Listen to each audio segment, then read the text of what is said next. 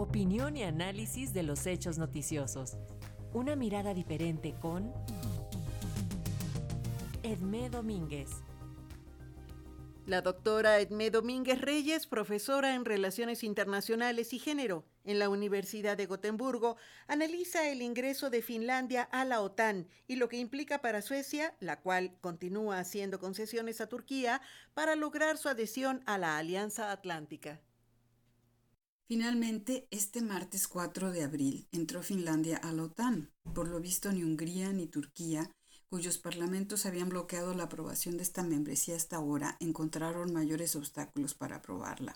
Finlandia, al parecer, no ha sido tan crítica como Suecia a la falta de democracia en estos países ni protege a peligrosos terroristas opositores al régimen de Erdogan en Turquía como según ellos lo hace Suecia. Pese a su desencanto, el gobierno sueco no se desanima y sigue dispuesto a múltiples concesiones al régimen dictatorial turco con tal de lograr el preciado ingreso a esta alianza militar. ¿Cuáles son estas concesiones y qué repercusiones tienen estas membresías para la estrategia de Putin? Suecia deportó en diciembre pasado a un kurdo que había solicitado asilo por haber sido acusado de haber colaborado con PKK, el partido y grupo armado opositor a Erdogan en Turquía, mismo que es clasificado como una organización terrorista en este país y desde hace algún tiempo en la Unión Europea a insistencia de Ankara, aunque esta clasificación ha sido cuestionada por la Suprema Corte de Bélgica. Mahmoud Tat, el kurdo deportado, era un campesino transportista que en 2011 fue acusado de haber transportado materiales para PKK, acusación que nunca fue probada. Mahmoud huyó a Suecia en 2015, donde solicitó asilo infructuosamente. El que no fuera deportado de manera inmediata se debe a las sospechas del uso de tortura sistemática en las cárceles turcas. De hecho, esta suposición de tortura es la que ha detenido posibles deportaciones en países como Gran Bretaña, Bélgica, Francia o Alemania, como lo ha constatado un reciente reportaje hecho por la Radio Nacional Sueca. La deportación de Mahmoud Tat es el primer caso conocido de este tipo de deportaciones a Turquía, agravado por el hecho de que el deportado padece un tipo de cáncer del que posiblemente morirá al no recibir la atención necesaria en la prisión turca. Este caso ha despertado una gran inquietud en la colonia kurda que habita en Suecia, que para 2017 ya sumaban más de 100.000 personas. Y esta inquietud se basa también en la próxima aprobación de una ley que criminaliza de manera más discrecional todo apoyo, financiamiento y respaldo a organizaciones terroristas. Dicha ley ha sido criticada por el Supremo Consejo Jurídico, que ha recomendado su reformulación de manera a evitar criminalizar actos o actividades que no tendrían por qué serlo.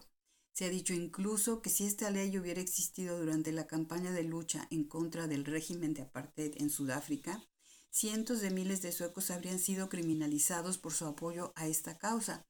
Sin embargo, el primer ministro sueco no ha hecho caso de críticas o recomendaciones y dada su mayoría en el Parlamento es muy probable que para el inicio del verano esta ley sea definitivamente aprobada. De manera que en este caso la libertad de expresión tan celosamente defendida por Suecia anteriormente será seriamente restringida. Dos concesiones con las que Suecia piensa neutralizar las objeciones turcas a su entrada a la OTAN. Uno podría preguntarse si esta urgencia para ingresar a la OTAN es justificable. ¿Hay una seria amenaza de agresión por parte de Rusia a Suecia? Yo respondería que no, pero no es solo mi opinión la que respalda esta respuesta, sino las apreciaciones de observadores militares y otros expertos en Suecia.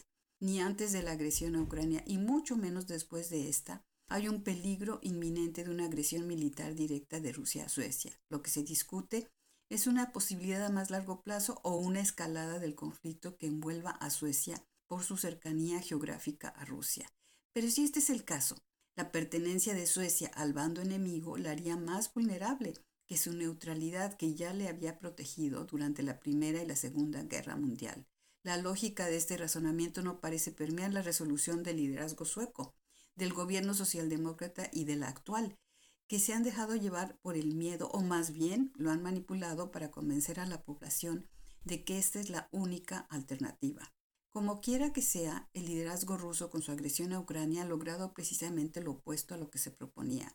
En lugar de alejar las fronteras de la OTAN, las ha aproximado, La Unión Europea y la misma OTAN, que antes dudaban en aceptar a Ucrania entre sus miembros, han recapacitado y ahora la consideran como país candidato. Rusia está en un proceso de desglobalización que la hace más vulnerable y más dependiente de su poderoso aliado chino, además de haber perdido toda una generación de jóvenes que o se ha exiliado o sigue muriendo como carne de cañón en los frentes de guerra ucranianos. Sea cual fuera el desenlace final de esta cruenta guerra, casi todos, con excepción de los grandes intereses económico-militares, saldremos perdiendo, por lo que ha sido una ilusión revanchista absurda pero fruto de un régimen dictatorial que ya está pagando caro por este tipo de ilusiones. Para Radio Educación desde Suecia les habló Edmé Domínguez Reyes.